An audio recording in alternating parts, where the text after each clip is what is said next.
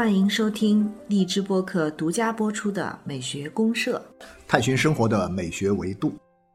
亲爱的听众朋友，大家好，我是生活美学观察家小明老师，我是可可老师啊，欢迎大家。欢迎大家。柯老师，今天是一个非常标准的好日子，呃，是个好日子，对，没错没错，对大家都是好日子。五幺八，五幺八，五月十八日就是五幺八。对对对，对，感觉这个一念出这个数字来的时候，我自己心情也特别好。我要发？啊，就觉得不光是我要发，而且我觉得我已经发了的感觉，就说这个是好数字。啊对，哎，柯老师，你有没有觉得，就是我们在这个好日子的挑选上面，其实中国人他还是有一些规律的。有规律，有规律，像啊最主要是谐音嘛，就是听上去跟某些东西，你说有些日子不好啊。比如说四，大家都忌讳啊，哦。觉得说这个四不好，就跟死有关系。啊，谐音。啊，对，谐音。那八为什么好呢？八这个是这个发的一个粤语就是啊，粤语啊，对发啊八发啊。八就是念的发，对对对对，啊就是念出来是发的音嘛。所以说它跟这个。还有包括像九，就是哎呀，长长久久啊，对。就这种东西呢，它会组成一个很很有趣的一个系统。是是。那有些词，对，有些词呢，它可能会什么？比如说像这个一一呢，它有个念法叫幺，嗯啊幺，幺的话呢，它可以再转化为我们汉字里面的一个一个诉求，我要啊要。然后还有些词儿呢，它会变成人称，比如像五，这个谐音变得像我，那么于是它就跟人称，然后你一个人称一个一个动作，还有一个吉祥的一个八字，就是我要发，那 OK 很清晰了，非常非常清，晰。你看过两天就是五二零了，哎，那这个日子对很多啊白的日子，是吧很多年轻人来说，不仅是表白，而且是什么呢？而且是要呃领证的日子啊啊！很多前几天我在这个呃网上我就看见说，很多地方就说，赶紧的，赶紧的，现在这个五月二十号预约登记结婚的这个名额都满了，啊，就说这个民政部门都已经安排不下了，因为大家全部等到这一天，因为这个日子很好，叫我爱你，是吧？对，而且你看啊，五二零，然后呢，很多年轻人还会在后面加上幺三幺四，啊，就一生一世，对是吧？就是比如说十三点十四分啊，对，啊比如说在十三点十四分这个时候啊，那把这这儿很难很难很难很难凑到，但是这个时候他就不管那个四不好听了哈啊对啊，对，因为他这个这个世呢，他有一生一世的那个世，又跟那个有关的。对，其实这个挺复杂的。四这个呢，也不单纯就是说它就只只跟死有啊对因为中国人还讲这个双数，就偶数的一些偶数啊，一些比较配对儿的，一对一对好的意儿的啊，对，所以有四四如意的说法啊，对对对，一年四季四季财对啊，我们划拳的时候是四季财啊，对对，都有。所以柯老师，你看数字，我们随便讲起来一个日子啊，都觉得可聊的东西蛮多，对，特别多，蛮好玩的哈。很好玩。对，总是觉得说我们日常生活里面的每一天每一个时刻，其实嗯。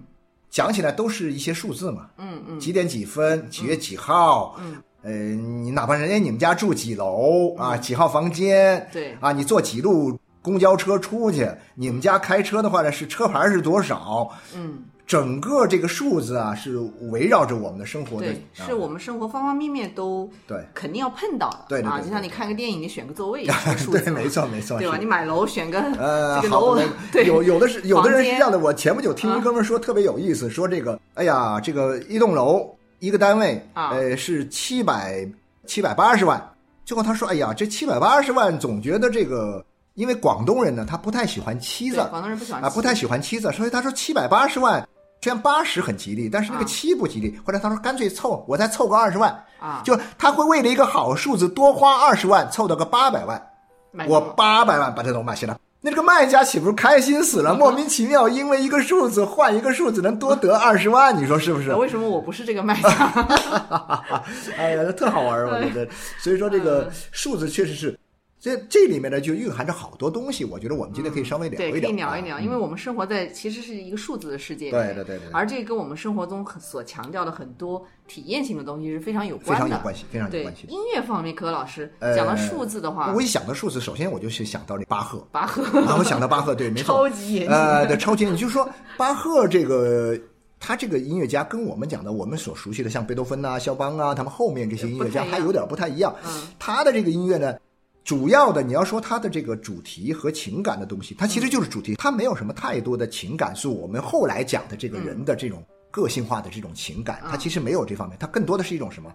是一种对上帝的这样一种宗教情感。嗯，那么他的音乐做起来非常的严谨，对，非常严谨。所以说呢，这个就是说巴赫的音乐是一个什么呢？就是说它不仅是一个宗教音乐最高级的一个样本。它同时也是什么呢？就是人们对数字理解达到了一种极高的审美境界的具体的体现具体的体现。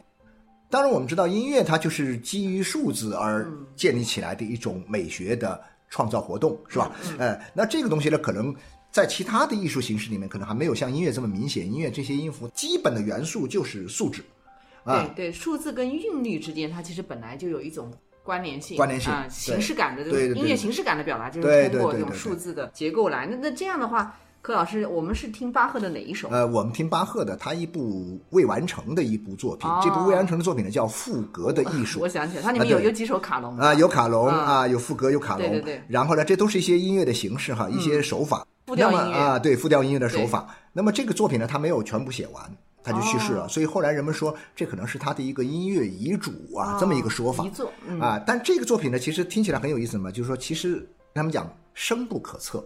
非常的深，但是呢，你听起来呢又没有任何的障碍，好像很简单的呃，感觉，很简单，嗯，听起来很舒服。你没有什么情绪上、情感上的一种激烈的这种起伏、震荡啊，或者说是矛盾冲突，它其实都没有，它非常的和谐，听起来非常好听，嗯，就像是纯音乐一样。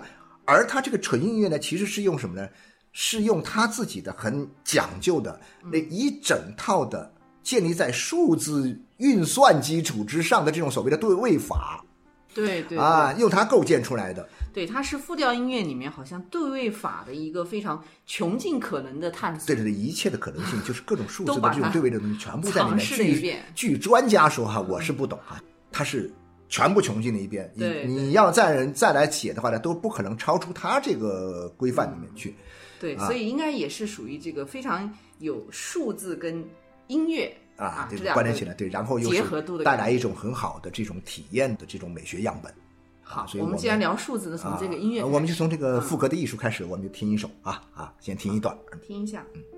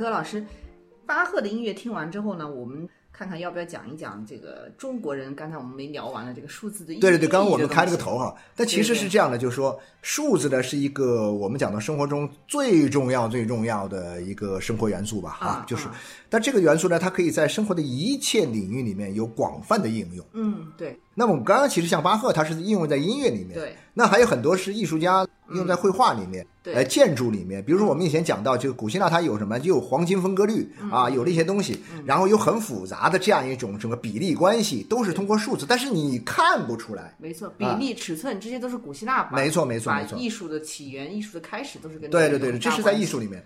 我们可能今天聊的更多的是什么呢？聊的是这种数字在我们生活中的一个呃一个应用。在我们一般嗯对我们一般的人不会说拿这个数字去创作音乐呀，或者说去做一个雕塑啊，不是我们所能够做的事儿。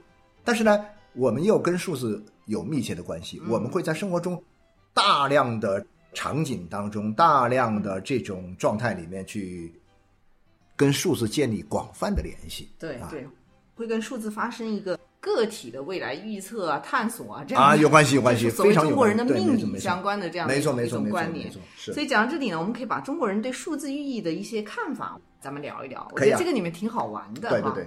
比如说柯老师，你有没有你的幸运数字？有有有，我有。现在是这样，就是说，首先哈，就是说讲到人跟数字的关系啊，我觉得我们每个人的生活呢，都是建筑在一系列的数字的基础之上的。嗯。然后这些数字呢，它会影响我们的生活，会影响我们的行为。嗯那么这个数字里面，同样有一部分是公共数字。啊这个公共数字的话呢，在某一个时候，比如说元旦啊，你要干嘛干嘛。然后呢，在二月十四号这天你要干嘛干嘛？这看上去是个日子，但它其实这个日子就是一个数嘛，对啊，就是一个数。嗯然后呢，我们刚刚讲到五一八、五月十八，或者说五月八号、嗯啊，然后呢，这个时候你会发现网上到处都是各种购物啊、狂欢呐啊我想起11月11号还有十一月十一号，十一月十一号一开始人们是不想提的，对不对对对后来呢，因为一开始说是光棍节。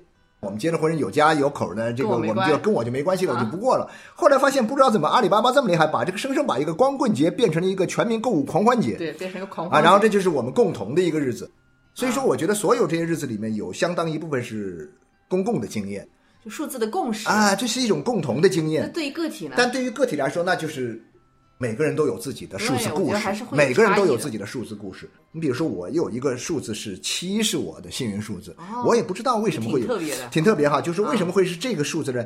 其实这个数字在西方是个挺好的数字，对西方我听说西方人对西方人喜欢的数字里面，七是特别喜欢的一个数字七应。该是最喜欢的。因为因为它这个是大概是上帝造这个世界花了七天时间，上帝创造世界啊，就是一个嗯单元就正好是一个圆满的结束，一个单元一周七天啊，一周七天。然后这七呢还有什么呢？我就注意到，有些人呢又觉得七不好，为什么七不好呢？又怕七，可能跟他这个读音有发关系有关系发音差，嗯差，嗯这个有点不太好啊。您广东话说不错。不 行不行，就这个数字嘛哈。那我为什么呢？因为我就发现，我以前我出门，我读大学，我后来读研究生，包括我现在我住的这个房子都带七哦，啊、有缘。什么三零七、五零七，我现在住的是三零七啊，我们家这个是三零七，都有一个七字儿。哎，我觉得七好像在我的生活中，嗯嗯反复出现，然后呢，这些出现的时候呢，都还比较好的，所以说我就我就一直把我这个七作为我的一个幸运数字。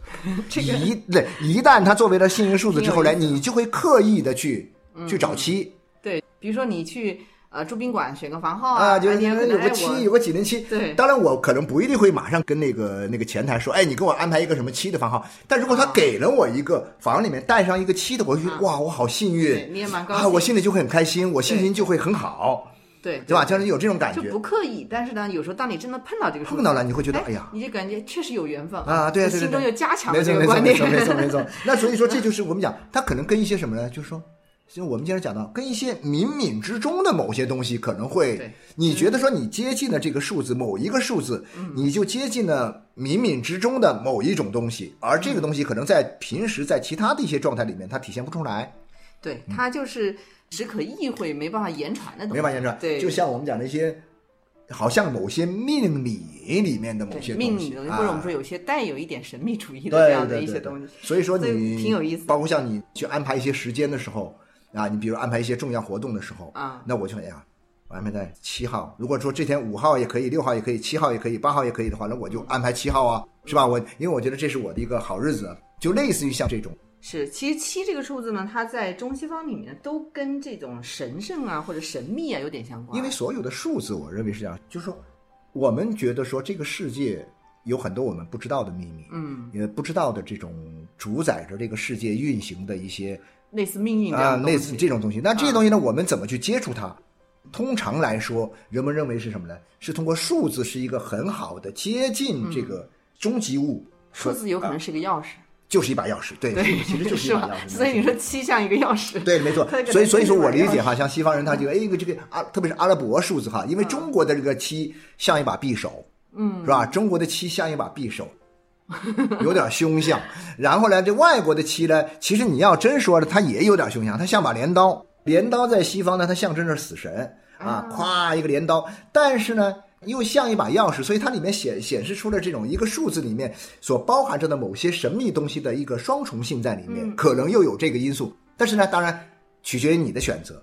你把它当钥匙，它就是钥匙；你把它当镰刀，它就是镰刀。没错，对吧没错，哎没错。所以它也是非常个体化的，每个人选择不一样。对对对那么我们讲回到这种大家共识里面的这个部分啊，就对数字的共识里面，其实中国人有几个比较普遍的，就是比较突出的。比如说，我们第一个是刚才讲的这个谐音的问题，现在就是嗯六六大顺啊哎啊，六还不是谐六六音，六六大顺。六六大顺它是它是一个成语，其实最早说，对，最早说六大顺呢，他们说是跟那个掷骰子有关啊，啊，就骰子掷出来最大的两个最大的一个一个就是一个面，就就是六个点，六个两个骰，两个两个骰子就是最大的一个点，对，就是满了啊，最大的花嘛。啊，据说这个六六大顺的说法应该是跟掷骰子有关。嗯，然后像这些数字里面的谐音呢，其实我觉得比较好玩，是中国人他其实在民俗方方面面都会有这个问题，嗯。他是把这种就是声音的相同的东西啊，他认为会产生相同的效果。啊，民间一直也都是这么认为。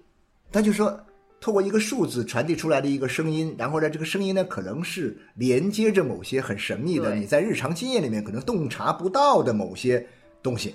嗯，而且它跟这个声音发音啊、所带来的，比如说像我们说这个五幺八，对吧？这个八，嗯，嗯，那八这个呢，可能跟发啊谐音，对对对那就有可能什么呢？它就会跟发一样的意思，没错没错，它把意思的指引也都把它一致对了。对对对对，对，所以这个这种情况在民间，比如说像民间有一些这种吉祥图案里面，嗯啊有蝙蝠的，它这个福就是通，啊，福福就谐音有对对对福气的福对对对，没错没错，对吧？它有很多这种，比如有柿子的，嗯有如意的，就是事事如意啊，事事如意，它就会搞几个水果的这个柿子就放在那儿上面啊，就它就成了一个图形。对这个图形呢，它就寓意着某种东西。对实事实上还是在看一个寓意。寓意啊、然后呢，这个寓意呢，讨一个好的意头。我们广东话叫啊谐音，传递了一个好的意头，大家听起来就会一听到这个声音就会觉得很悦耳，啊心情就会很愉快。对对啊对对，所以这个就是在我们的数字的应用里面，这个用的也是很多对对对哈。比如说像很多人喜欢选车牌号码，对对对。什么还有呃那个最贵的呢，就是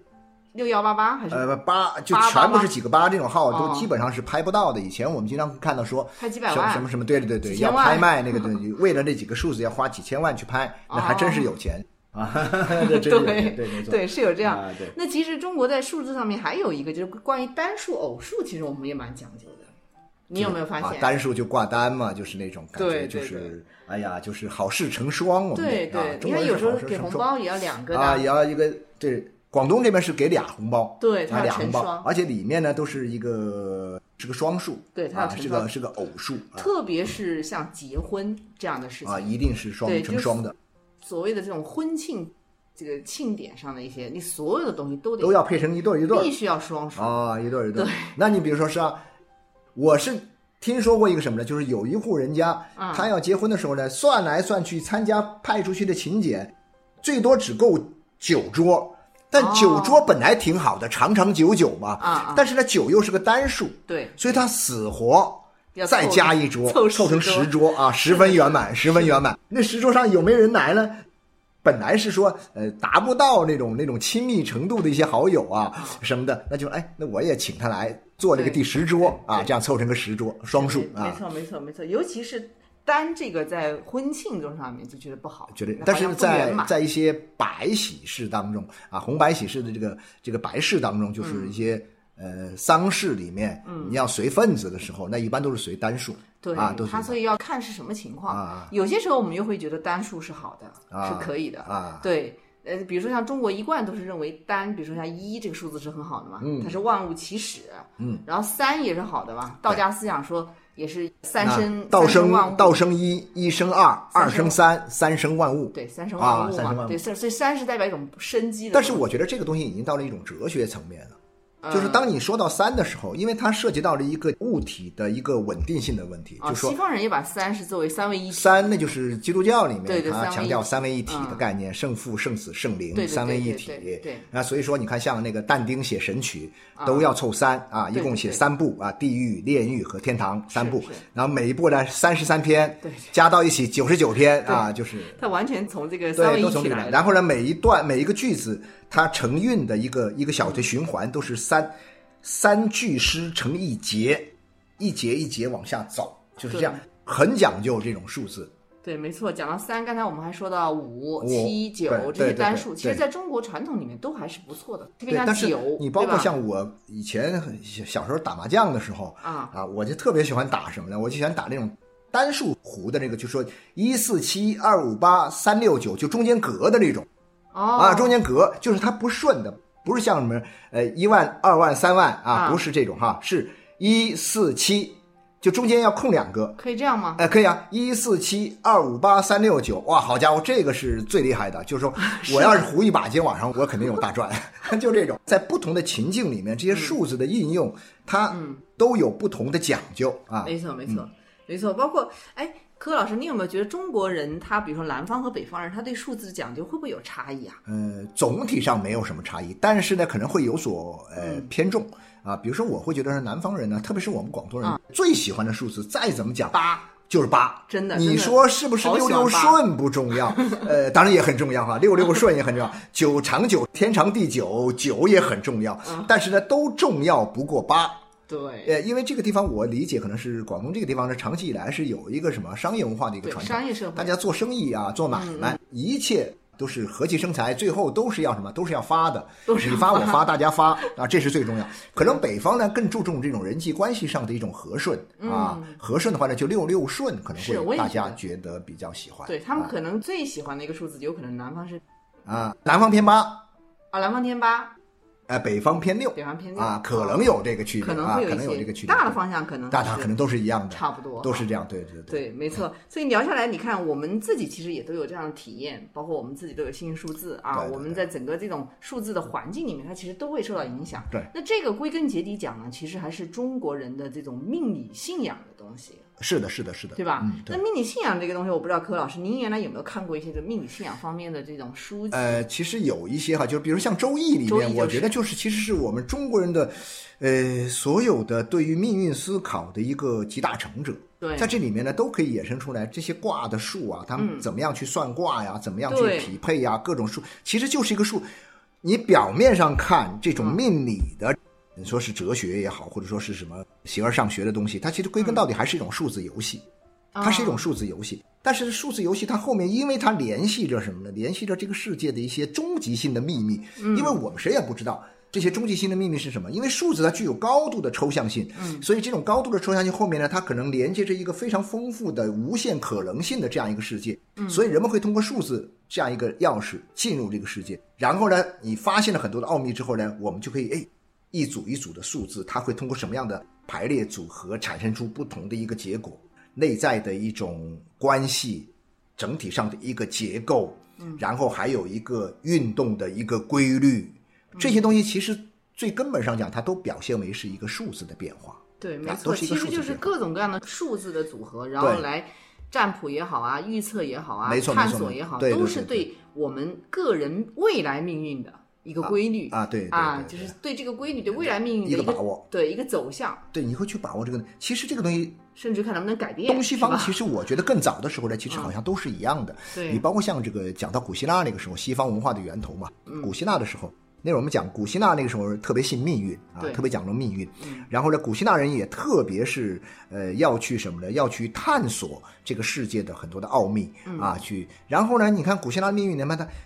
呃我看过文章去讲这个到底命运命运在古希腊的文化里面是什么意思呢？其实它就是指的是一些数字，数、哦就是数，所以呢命其实就是数，命数呃，命数，我们经常讲，嗯那这个命数更具体的表现在我们的生活当中，它可能是什么呢？就是一个，比如说你的寿命的长短，啊啊，就是一个寿命的长短，你的命数有多长？那那个时候也有活得很长的，九十多岁的人也有，比如嗯说我们搞文学的人都知道，有一个很著名的一个悲剧作家叫索福克勒斯，他活了哦九十二还是九十几岁，嗯，基本上公元前五世纪，他活满了一个世纪，但是呢，那个时代的，人们的平均寿命也才三十多岁，对绝对也才三十多岁，那个绝对对你一个活能够活到九十多岁的人，所以那个时候人们就会有一种很神秘的感觉，为什么有些人可以活得那么长，有些人活得这么短？对。那就是我们讲的，在社会的生活当中，在各种各样的社会的境遇当中，人们的命运是不同的。对但是呢，这些东西我们人一般人是不知道的，嗯。啊，所谓的这是属于天机，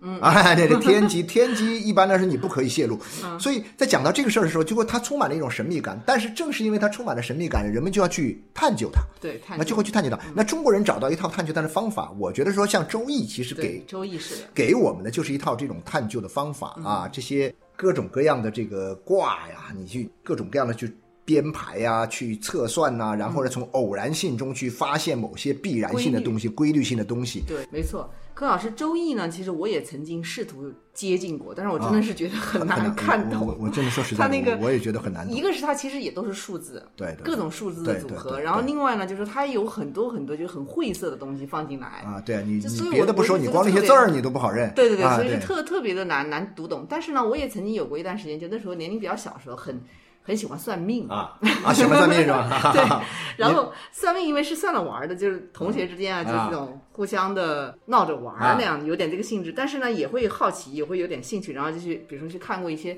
类似像什么八字命理学这样的。哦，对，对，这个应该它也跟周易的这样的传有统有有有一定的关系，。当然有关系就比如说。一个人生下来的时辰，我们今天的人呢，对这个东西呢，相对来讲比较淡了，因为我们今天是科学昌明的时代啊啊。但是呢，你就知道，在我们漫长的历史当中，《周易》里面的这样一些原理啊，嗯，和它根据这种原理所形成的各种各样的运算的法则，嗯，这种法则又在不同的领域里面的这种实际的应用，嗯，对人们的生活的影响是特别特别大。就是和您刚刚讲到生辰八字，对，生辰八字以前结婚都得要批八字呢，你八字不合，你俩人的感情再好，啊，感情再好，他们也会认为说，那你只是现在感情好，对，现在感情好了，到时候呢，你明后天你感情就会就会翻脸，你可能就会出事儿，因为你的八字是相克的。对，八字相克或者八字凶那是绝对不能走在一起。啊对对对对对，没错。没错。然后呢，我们讲到他们做很多的事情，你比如说古时候的时候开个业啊，你们家里要搞什么大事儿啊，那一定要什么呢？要要讲究日子，讲究日子、看时辰，对。啊，然后呢，各种数字要这些都有专人在负责。我们讲到这些算命先生啊，啊，这些各种各样的算命先生，各种各样的，我们讲到这些术士，江湖术士，对，那这些术士啊周半仙这种啊，半仙就是半仙，对对对对对，没错。孙，半仙、周半仙这种，对各种半仙，对各种半仙，嗯啊，，其实这个个人八字呢，我觉得跟包括像中国人原来古代的这些出门，他会有一些说你今天宜什么忌什么，对吧？有有关系啊。呃很多这样的嘛。现在很多人家的那个日历，日历还是有喜欢黄历也，喜欢买这种叫老种黄历。嘛。老黄历喜欢老黄人讲，哎呀，今天宜理发，你要啊这个东西说实在的，你说你信不信？我觉得有时候真没办法，就是说，比如说我碰巧今天我想出门，呃，我要出门玩，我要干嘛什么的，可是你一看日历上说今天不宜出门儿，你你会相信吗？你说我相信还是不相信？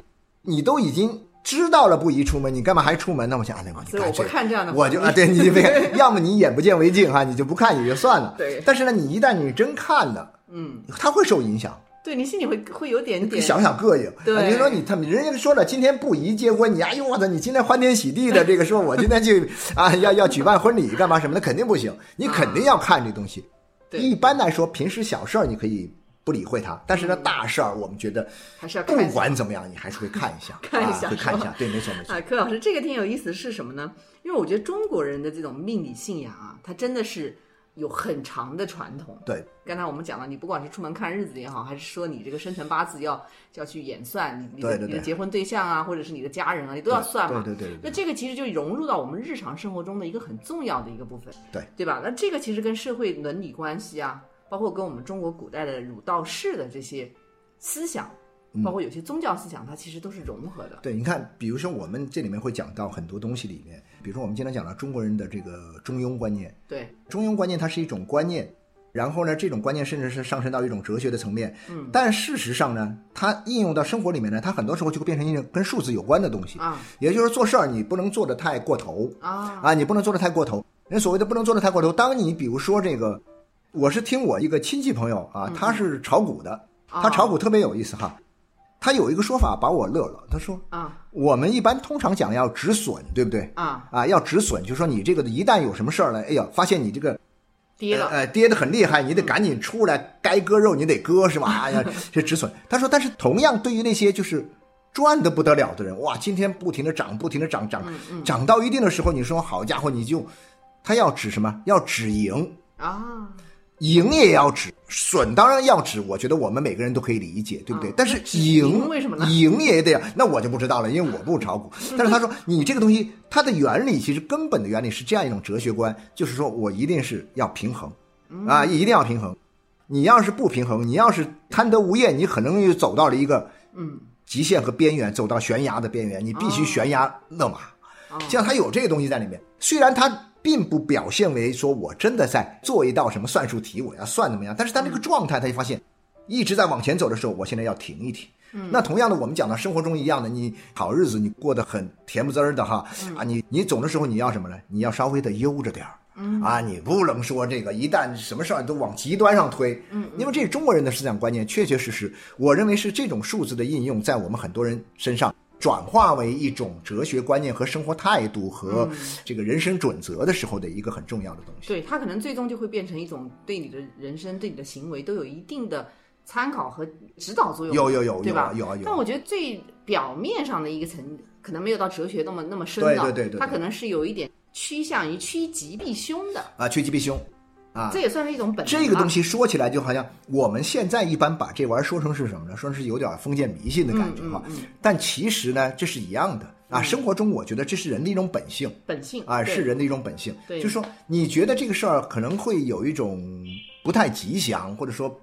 有一种凶兆，或者说是会给你带来一些不利的影响的时候，你肯定要回避。对但是呢，关键是说你对什么事情是凶的，啊什么东西是吉的，你的这个判断啊，啊，你是怎么做判断的？跟数字有关啊。我们讲到就 当然不宜太迷信这个数字啊，不宜，但是呢又不能完全撇开，其实没有什么一概的标准。嗯，趋利避害，趋吉避凶对啊，这是肯定是人的本性这。是人的本性，所以在这样的一种人的本性里面，它其实本身也是对生活的未来多一些美好的这种盼望，对对吧？我觉得多一些还有美好的想象。我觉得这里面还有一点，我们其实讲了很多的，讲了很多次的这个，就类似于像一种生活里面的小小的仪式感。因为这个数字它是给人带来一种仪式感的东西。啊对，能够在啊，仪式感上给我们带来你在这一天的这一刻的，因为我就在想，咱们国家都这样啊。我想当年，呃，零八年奥运会的时候，嗯零八年奥运会，那你说我们国家都要吉祥啊。嗯。二零零八年，嗯八月八日晚上八点零八分，奥运会开幕国家主席胡锦涛宣布奥运会开幕。啊，二零零八年八月八日晚上八点零八分，那多少个八？您看看，那确实很发吧？那年我们也确实挺发的。你看，我们金牌世界第一，对不对？拿了那么多金牌，是吧？所以也不能单纯的说我们就追求吉利数字，这个这个不单纯。但是呢，有的时候是迷信哈，可以有的时候你没必要刻意去回避它。它它是人性里面就啊是对美好生活的一种向往，是一种向往。既然正常。既然这种文化，我们这种文化已经有了这样一种。积淀呃，积淀的东西在那，嗯甚至是它会由这种积淀形成了一种很特定的一种指令吧。我们讲文化，它是一种指令啊，就是它已经形成指令，那我们就照着它去做。呃，可能不一定能够带来好的结果，但它肯定未必会带来坏的结果嘛。对啊，就说那我们呢试试也无妨嘛，又是个小仪式啊，我们觉得说，对对对嗯，挺好玩的你。只要你不妨碍到别人，或者说你不是太过分的去没完全以它为标准啊，对对对对，是一个生活你中你有的时候，比如说。有些东西太刻意了就不好。你比如说，呃，有些人这个坐飞机，他一看航班号码，航班号上面一旦有一个四，好家伙，他不坐。那这这我觉得有点刻意了，是不是啊？这就有点刻意了。然后你为了这个，你要避开这个有四的航班号，结果您时间上你各方面又不合适，搞得一团糟。我觉得这个就不太合适对啊，是吧？这有些属于刻意，没错，属于刻意的就不太好。。对柯老师，你看我们聊的这个时间也差不多，我们回到那个巴赫的那回到巴赫个赋格的艺术上来。对对对，我其实，在赋格的艺术里面，我其实还有一个问题也想跟柯老师探讨一下哈，就是啊巴赫他这个是属于一个音乐的形式，对对吧？对其实刚才我们也讲到，比如说像这个但丁他写文学啊，他其实也有数字的这个有数字啊，有数字对吧观念，？对。是不是有一本书，它专门是把这种数字的、音乐的、绘画的，有有哎，对对对，正好说起来有一本书，我们可以把这本书推荐给大家。最呃后，这本书对推荐一本这个书给大家，然后好像是戈德尔，呃哥德尔、艾舍尔埃舍尔、巴赫巴赫这三个人，这三个人呢，简单说一下，这个哥德尔是谁呢？是一个数学家。啊，埃舍尔是谁呢？埃舍尔是一个画家，版画家，版画家。嗯，然后巴赫不用说了啊，是个音乐家。巴赫那这三个人呢，看上去没有什么关系，而且他们又不是同一个时代的。对但是呢，他们中间呢有一条永恒的金带把他们串起来，数字，数字就是数字，对。就是个带有某种隐秘的神秘感，而且又充满了这种规律性的一些数字，把它们串起来。对。所以以前八十年代初的时候，有一套书很著名，啊。白色的小小的一套书，是四川人民出版社出版的，是叫《走向未来丛书》。嗯嗯，第一套的《走向未来》丛书当中呢，就出了一本叫《G E B》，G 就是哥德尔的英文的头文字，就是啊 G，E、呢就是埃舍尔啊埃舍尔。巴赫的头文字呢是啊就是 G E B。他用的副标题叫什么呢？叫啊一条永恒的金带。哦，这个后来再版的时候，再版呢，做一个完整的一本书翻译过来呢，题目就叫什么呢？叫《极易币之大成》。对，然后把三个人的名字都写上去，哥德尔、埃舍尔、巴赫，然后对冒号对对及易币之大成。这本书呢是一本非常非常高级的书，商务印书馆的是一是一本很严肃、很高水平的，同时又是比较深奥的一本科普著作对对啊，科普著作。他把什么数理逻辑啊，呃，这个叫什么计算机科学呀，人工智能啊人工智能啊，绘画呀、音乐呀，全部放到一块儿来说，对，找到当中的共同性。非常神奇。这个书要能看懂啊，真的是要要有蛮高的水平哈。但我说实在的，我以前看他的简写本的时候，我就看得晕头转向。啊但是呢，你会总觉得说这里面有好多好神奇的东西在里面，对，是一个值得关注的一个可以关注，书所以也推荐给大家去找来看一看。对对我们嗯可以探索一下，因为曾经也有过这样的说法，啊，就是说人们讲到各门科学，科学和艺术各个门类合到一块儿来，最高级、最高级的，像个金字塔一样的，在金字塔的顶端、最顶端、最顶端是哪一个学科呢？是数学。嗯，啊，所以说这个它是万物的一种万物的一个规则性的东西。或者说像那个什么，像毕达哥拉斯他们说的是万物的本源，啊也是万物的顶端对对啊。对所以说这个东西，我觉得我们可以通过这个书来去翻一翻，去感受一下这本啊 GEB 啊。没错没错。那我们最后把巴赫的、那个、巴赫的，我们来听一段这个赋格的艺术当中的一段这个卡农啊我们感受一下啊，对对对那种感觉，因为我听这个就是说，它靠着一个数字啊，会形成一种很微妙的什么感受呢？就是说，会让一种旋律啊，让一嗯种声音呢，它形成一种动力感。